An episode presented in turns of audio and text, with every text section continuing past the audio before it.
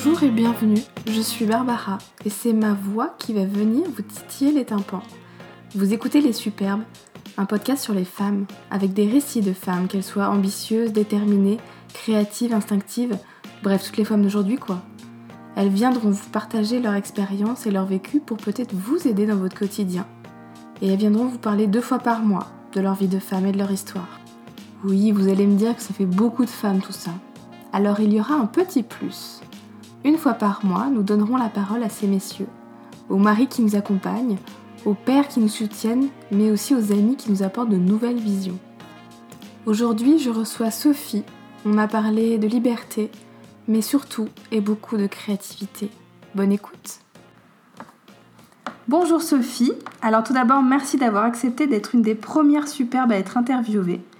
Tu as été chanteuse du groupe Ice of Verona pendant plus de 5 ans, tu as pu faire quelques dizaines de concerts dans toute l'Europe, puis en 2016 tu décides de te lancer dans une carrière en solo où tu écris et composes seule.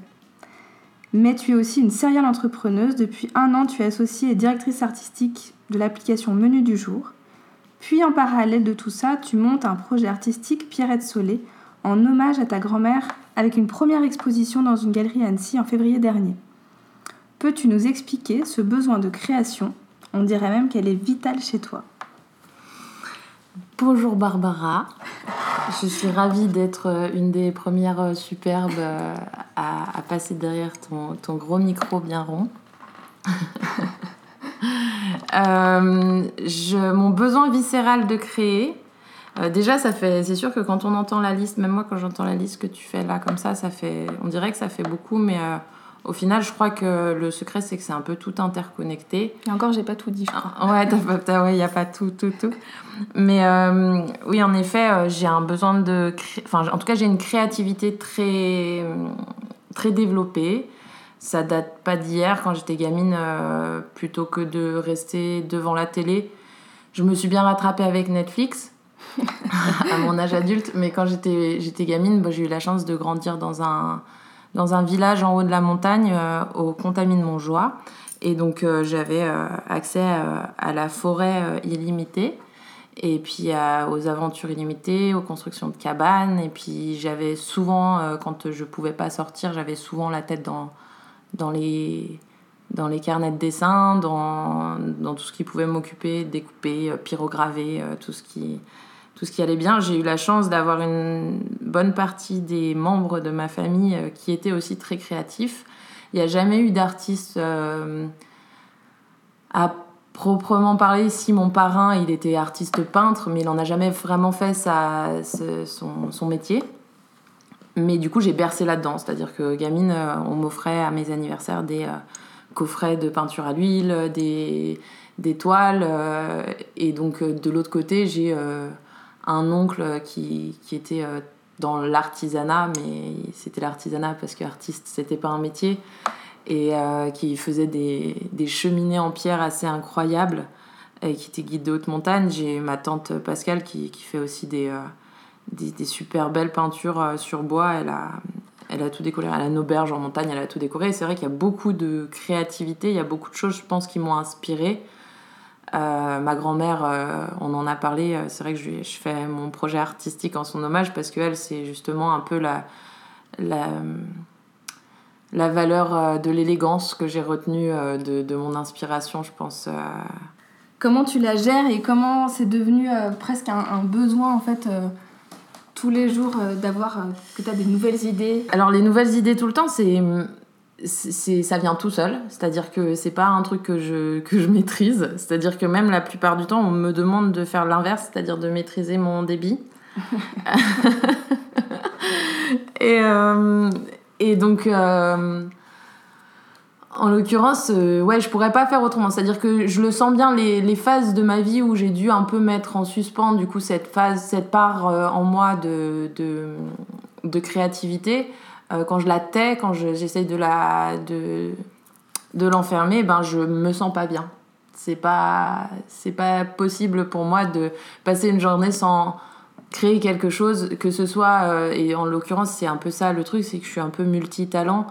Euh, bon, je dis talent, il faut l'entendre c'est pas si, si j'ai des talents c'est que j'ai beaucoup beaucoup travaillé pour accéder à enfin acquérir ces talents et, euh, et en, en l'occurrence ils sont beaucoup dans le domaine artistique.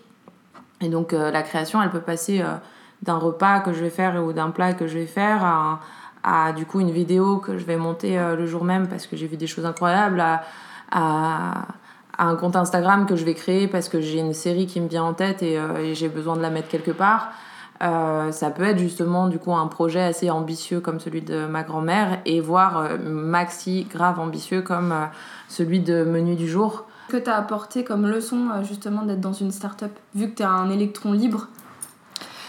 Bah, c'est vrai que moi j'ai du mal avec toute, la, toute la partie emploi comme elle a été comme elle m'a été expliquée en tout cas en tant que, que étudiante le principe, je l'ai testé, c'est-à-dire que j'ai travaillé pendant très longtemps dans une entreprise en ayant euh, des horaires fixes et, euh, et un, une stabilité du coup de, de, salaire et de, de, de plein de, choses qui vont avec un statut de salarié. Euh, mais, mais je l'ai très très mal vécu, c'est-à-dire que là où je suis le plus performante, c'est justement quand je laisse ma créativité venir de toutes parts. C'est-à-dire que le fait que je papillonne et que je, et que je sois euh, pluridisciplinaire et que j'ai envie de m'intéresser à tout et que j'ai surtout euh, cette curiosité dans tout apporte une espèce de richesse euh, sur les différents projets sur lesquels je travaille. Tout, tout s'interchoque et je peux amener comme ça cette part de bah, d'idées et, de, et de, de créativité qui n'y a pas forcément à la base. Mais la musique, c'est le plus parlant. Dans, pour expliquer ma créativité, la musique, c'est le plus parlant. C'est-à-dire que je vais avoir un moment où euh, d'un coup j'ai besoin, et là c'est un besoin viscéral, ouais. Comme tu, comme tu dis, là, quand, euh, quand j'ai besoin de chanter, quand j'ai besoin d'écrire quelque chose, quand j'ai besoin de le mettre en, le rendre réel en fait. C'est que j'ai des choses qui se passent euh, dans, dans, dans, ma, dans ma conscience personnelle où d'un coup je vais avoir euh, des idées qui me viennent et, des choses. Et pour la musique, c'est très parlant, c'est-à-dire que. Et c'est pour ça que c'est compliqué euh, pour moi d'être dans un schéma de, de, de travail conventionnel. C'est que j'aime pouvoir accéder à la, à la créativité au moment où elle surgit. C'est-à-dire que c'est là où elle est la plus belle, c'est-à-dire c'est au moment où tu as l'idée et c'est au moment où du coup si tu le fais là maintenant, ça va sortir pur, ça va sortir beau, ce sera honnête et ce sera vrai. Et le problème, c'est que si tu attends, si tu le mets dans un, dans un process, si tu l'insères dans un espèce de chaîne où du coup il va falloir qu'à ce moment-là tu sois créative, euh, en tout cas pour moi ça ne fonctionne pas. Mm. Et, euh, et, le fait d'être à mon compte et le fait d'avoir pu prendre cette indépendance euh, de freelance m'a permis ça, m'a permis qu'au moment où la lumière elle descend en mode genre ah t'as l'idée du siècle, et ben tu puisses le faire en fait, que tu puisses, même si c'est pas le faire en entier, c'est que tu puisses au moins faire l'ébauche qui, qui, qui donne la réalité à la chose et que tu, tu remettes pas à plus tard. Euh, ça pourrait créer une espèce de procrastination sur tout le reste, mais en fait, au final, quand je fais la boucle, quand j'arrive au final, quand je vois que je peux survivre, euh, à mon compte de cette façon-là et prendre justement cette créativité au moment où elle vient et que ça serve les projets. C'est-à-dire que mes, mes clients, euh, les personnes avec qui je travaille, euh, généralement sont satisfaits du résultat. Moi, c'est le plus important en fait au final que je sois satisfaite du résultat que je rends. C'est toujours particulier d'être la personne qui donne la portée visuelle des choses, la portée graphique et du coup qui, qui montre aux gens à quoi ressemblent leurs idées et à travers tes propres idées. Donc du coup, euh, il y a quand même une relation comme ça qui est assez difficile à cadrer. Euh, et pour les gens avec qui tu travailles et pour toi. Et au final, si tu la laisses faire, si tu laisses vraiment cette spontanéité et cette intuition, en fait, parce que ça reste quand même une intuition, arriver, euh, il sort des choses assez incroyables. Parce qu'il sort le vrai, en fait. Donc du coup, c'est... Et tu penses pas que c'est une relation aussi particulière avec la liberté, justement? Que si on t'enlève même un tout petit bout de liberté de pouvoir euh, faire ce que tu veux au moment où tu veux. Euh, bah ouais, moi. Problème. Ouais, la liberté, la liberté, c'est un grand concept. Hein. la liberté. Euh, la liberté, en fait, je sais pas à quel niveau, moi je suis pas encore complètement fait mon point avec ma propre liberté, parce que je trouve qu'on est quand même de toute façon un peu contraint et, et, enclenché comme ça dans une société qui a des règles et qui, qui fonctionne à un rythme donné. Euh, même si tout ça est en train de bouger et qu'on le voit bien, euh, il y a quand même un moment euh, où on, où on fait partie de cette, cette danse-là. Et la liberté, moi, moi, ma liberté, après, je sais pas, peut-être que je vais répondre aux questions d'après dans celle-ci, mais ma liberté, c'est de pouvoir me réveiller le matin et faire en fonction de, de, de, ce que mon de ce que mon corps me dit en fait. Parce que du coup il y a un moment où généralement si tu ne suis pas tes intuitions et surtout les intuitions qui te font un peu cette boule au fond du ventre qui te dit genre euh, là ça va pas euh, il y a un truc qui va pas euh, tu peux te retrouver à te contraindre. En tout cas moi c'est mon cas parce que je pense que c'est ma sensibilité et mon empathie en tant qu'artiste qui me qui m'enclenche dans ce genre de chemin. Et du coup ben je vais pas réussir à faire la part des choses et je vais euh, sûrement euh, me mettre à, à faire parce qu'il faut faire et pas parce que j'ai envie de le faire.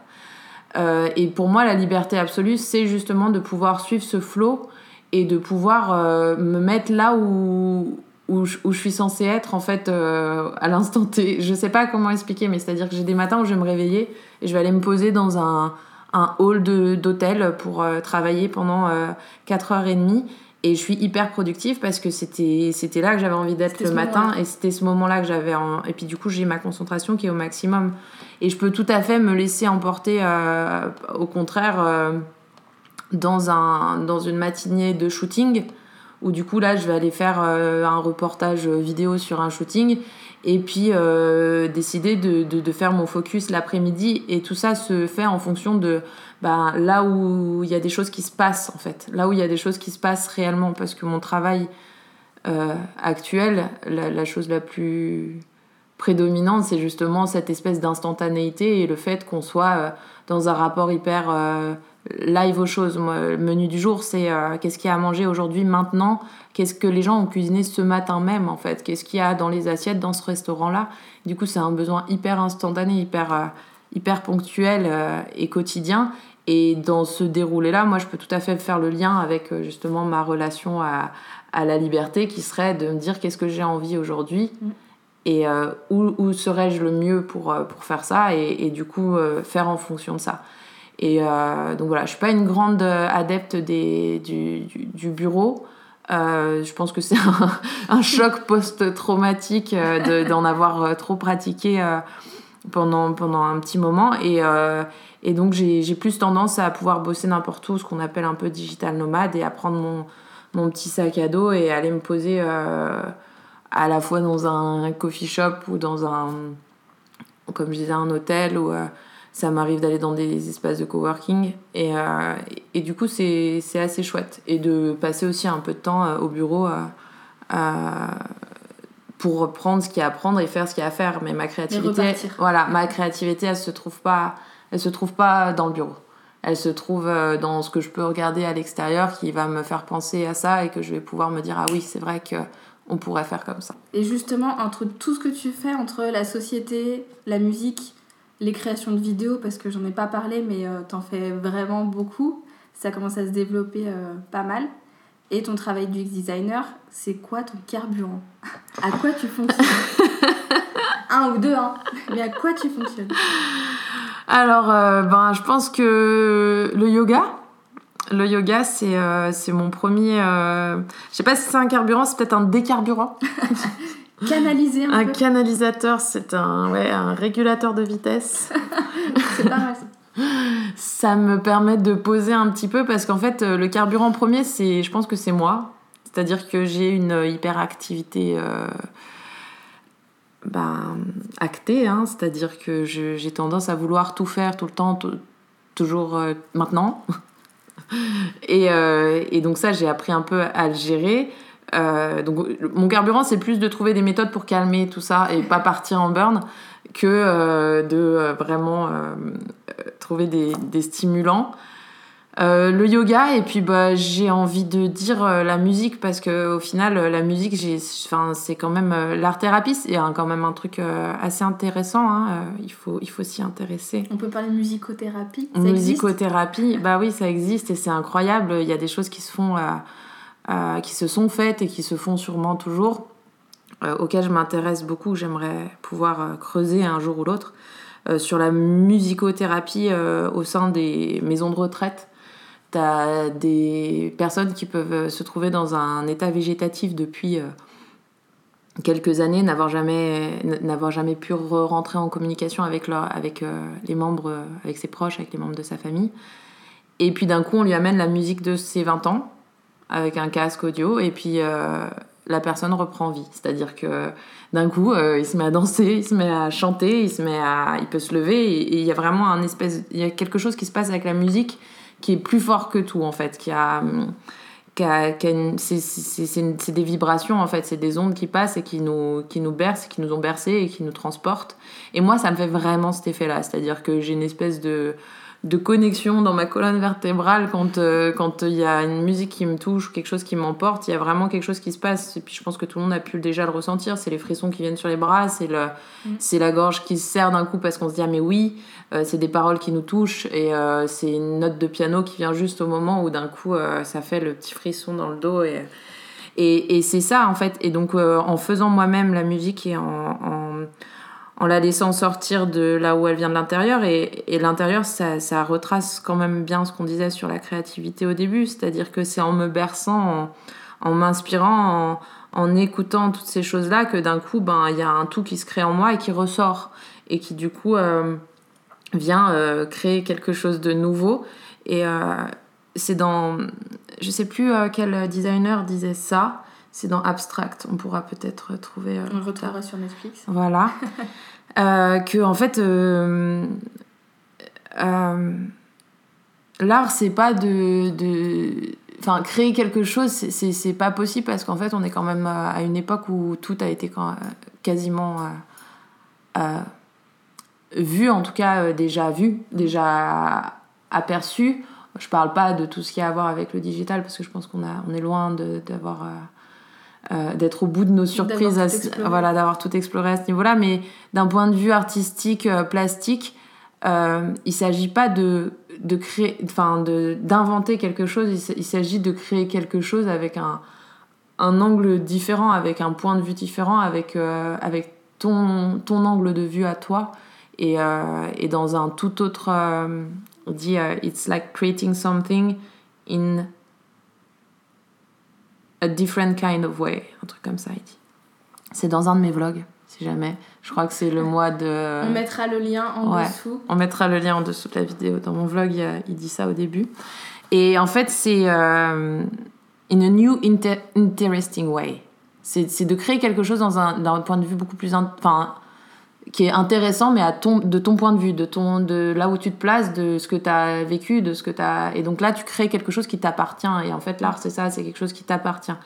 Et donc oui, pour euh, canaliser ça, il y a le yoga et il y a la musique qui me permet, donc quand je prends mon ukulélé ou mon piano ou, euh, ma guitare et que je me mets à, à, à laisser du coup l'intuition venir, ça me crée, euh, je pense, le stock d'endorphines nécessaire pour croire en la vie. Et demain, si une personne vient te voir, qu'elle a plein d'idées, mais aussi des doutes pour se lancer euh, dans un projet artistique, euh, de la musique, euh, une start-up, peu importe, quel conseil tu lui donnerais? Fais-le, juste fais-le en fait, juste commence par quelque chose et te juge pas. En fait, il y a le, truc de. Il y a le truc de se dire qu'on aimerait à tout prix avoir ce qu'on a en tête. Ce qu'on a en tête, c'est justement les inspirations qu'on voit autour de nous et tout ce qui tout ce qui nous permet d'avoir euh, donc cette créativité là et c'est un peu le truc de la page blanche où d'un coup tu as envie de faire un dessin et tu te dis mais je, je, peux pas je suis pas capable je sais pas quoi faire. Alors que alors qu'en fait si tu sais quoi faire parce que si tu mets juste ton la pointe de ton crayon sur le papier et que tu laisses ta main euh, agir et ben il va se passer des trucs. Et c'est d'avoir ce recul nécessaire pour se dire euh, je vais pas me juger sur, sur ce qui sort je vais juste sortir des choses. Parce que après une fois que tu as sorti les choses euh, le monde autour il s'articule et du coup les, les, connexions elles se font et du coup tu vas pouvoir aller vers ce que tu veux vraiment. Euh, donc commencer, tu prends une photo ou tu écris un texte ou tu, ou tu vas aller faire une vidéo. Moi typiquement la vidéo je m'y suis mise parce que, parce que j'avais ce, cette envie en moi de pouvoir créer du contenu vidéo en particulier parce que je fais de la musique et que j'aimerais pouvoir gérer euh, la direction artistique sur mes, sur mes clips, enfin sur, ma, sur toute ma, ma création, euh, euh, j'ai envie de dire cinématographique, mais euh, ça sera peut-être pas à ce point-là, on verra. en tout cas, c'est l'objectif. Et, et, que du coup, ben, pour pouvoir m'y faire et pour pouvoir comprendre comment je fonctionnais, ben, j'ai commencé et j'ai fait avec ce que j'avais. C'est-à-dire que j'avais des vidéos dans mon téléphone parce que je filme en permanence. J'avais du coup le temps qui passait. Je me suis dit, bon, bah, je vais me fixer des contraintes dans l'ordre de ce que je filme une fois par mois pour avoir au moins une récur... enfin, quelque chose qui, qui se répète et puis sur euh, le son que j'ai le plus adoré dans le mois. Et ça m'a créé une série de 8 vidéos que j'ai pu faire assez facilement. Et je me suis toujours dit, je l'ai fait tant que ça m'impacte pas, sans que ça me coûte pas du temps, tant que ça me, tant que j'ai pas le truc qui me dit, ouais là, faut... enfin le moment où tu te forces en fait à faire les trucs parce que tu sens que ben ton planning il est un peu serré et que du coup tu as beaucoup de choses à faire et ça devient une contrainte. Et du coup je m'étais dit le jour où ça devient un peu le truc que j'ai pas envie de faire, j'arrête de le faire. Donc ça a duré 8 mois sans que j'ai vraiment du tout euh, de, de, soucis à me mettre à faire ça. Donc euh, cherchez l'envie et puis transformez-la en fait. Euh, faites-en quelque chose parce que peu importe ce qu'il en sort, ça sera toujours le début de tout ce qui va venir après. Et maintenant on va parler inspiration.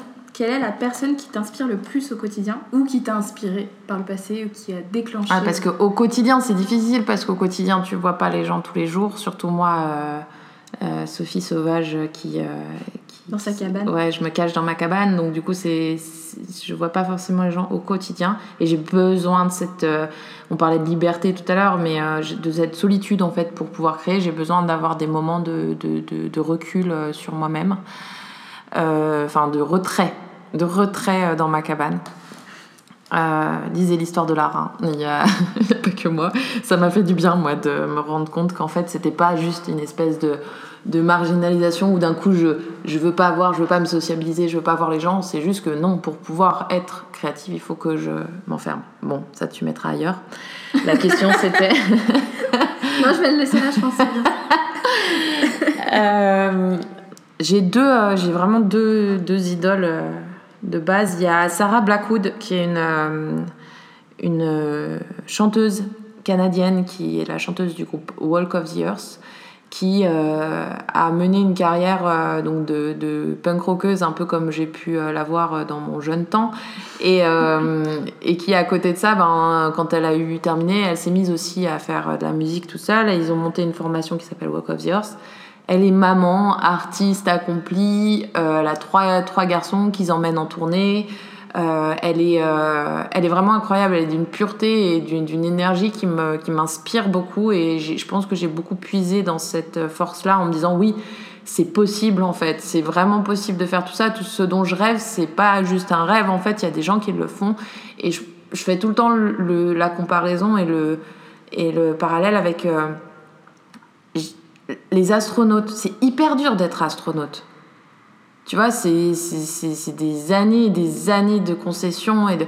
Et c'est pas pour ça qu'ils le font pas, les gars, tu vois, et, ou les meufs. Il y a un moment où, euh, oui, il y a des rêves qui sont hyper durs à accéder, et, par contre, c'est pas une raison pour se dire que c'est pas possible. C'est pas parce que c'est dur que c'est pas possible.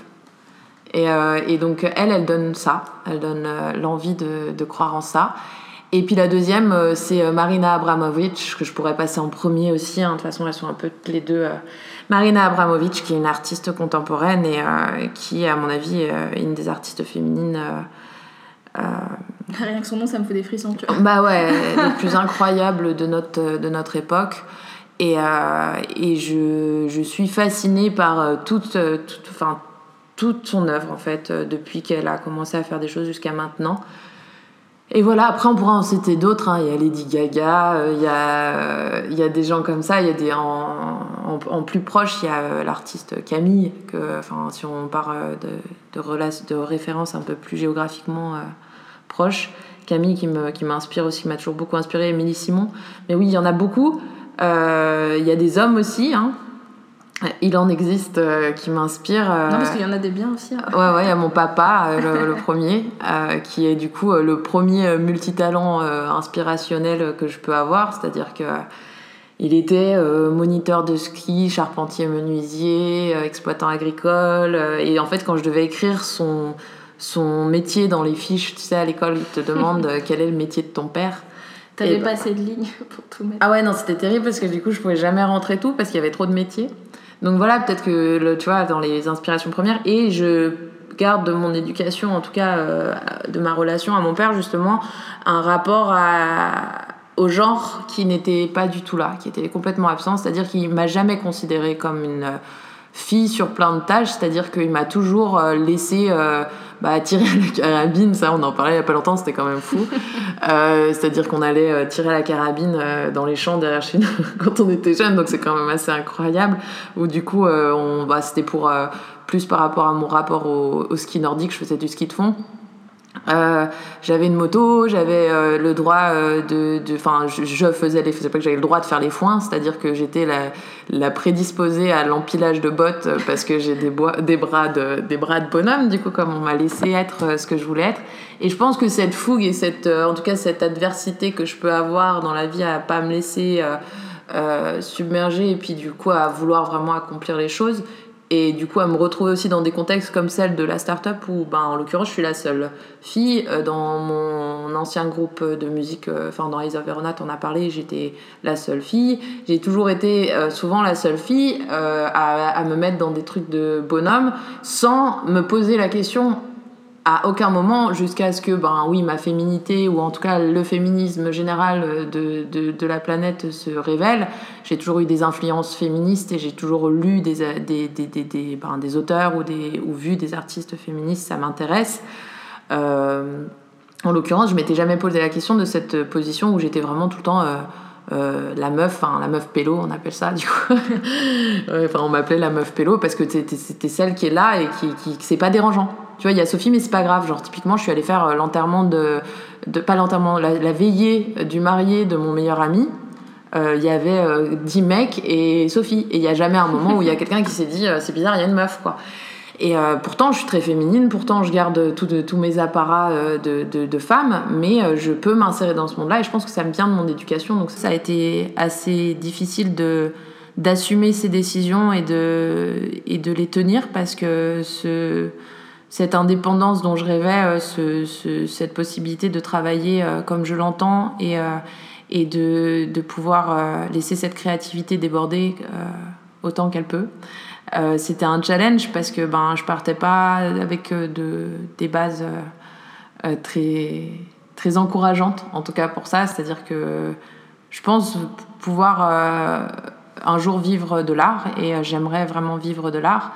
Et, et par contre, c'était pas dans mon schéma, en tout cas de, de carrière, c'était pas inscrit comme ça. C'est quelque chose que j'ai dû affirmer moi, et je pense que c'est un peu le, le, le, peut-être le truc qui me rend le plus heureuse, c'est de pouvoir enfin euh, me tenir euh, debout sur mes deux pieds et dire je suis artiste. Et il y a 50 ans, je serais au MoMA, c'est ça? Et, ouais, dans, et, dans, enfin ouais, dans, dans, dans 20 ans, je serais, je, vais, je vais, non, bah, je serais au MoMA. Ça, c'est des objectifs que je me, me fixe. Je pense que tu, faut toujours euh, dream big, tu vois. Genre, tu, tu, tu vas arriver un peu plus haut que ce que tu, que tu, tu désires pour pouvoir faire en sorte que les choses se réalisent. Et donc, du coup, tu fais des interconnexions et puis ça te donne peut-être un petit peu de culot et de, et d'audace. Et, en vrai, j'en rêve vraiment. C'est pas que c'est pas une connerie, c'est que j'aimerais beaucoup euh, pouvoir un jour exposer au MoMA. Et c'est un rêve d'enfant.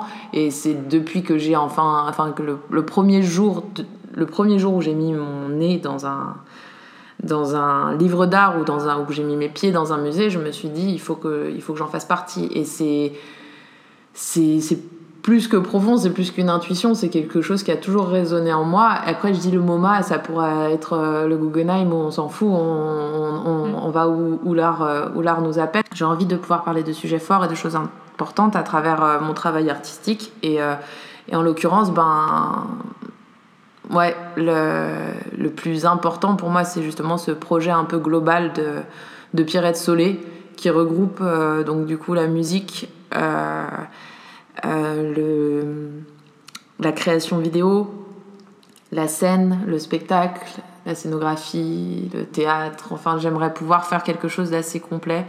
Euh, la le travail plastique aussi sur du coup euh, une série d'assiettes. Hashtag Pierrette Solé sur, sur Instagram. On disait quoi? Qu'est-ce qui te rendait heureuse? Ce qui me rend heureuse. J'ai dit plein de trucs. Hein. Mm. Plein de choses. Annecy, ça me rend heureuse aussi. Annecy, c'est une ville incroyable. Annecy, ça résonne, c'est magique. Le lac, il a, des vibrations cosmiques. Merci d'avoir écouté ce podcast. Vous pourrez retrouver toutes les informations sur la page Facebook Atelier Superbe. ou encore sur Instagram, les superbes podcasts. Le site est en cours de construction. Un peu de patience. Et merci à Sophie d'avoir partagé ce moment avec moi. Vous pouvez la retrouver sur son compte Instagram, atso.mo, sa page Facebook, So, mais aussi et surtout sa chaîne YouTube. Je vous mets tous les liens si vous voulez aller plus loin. Et n'oubliez pas de partager l'info. Bisous doux et soyez fous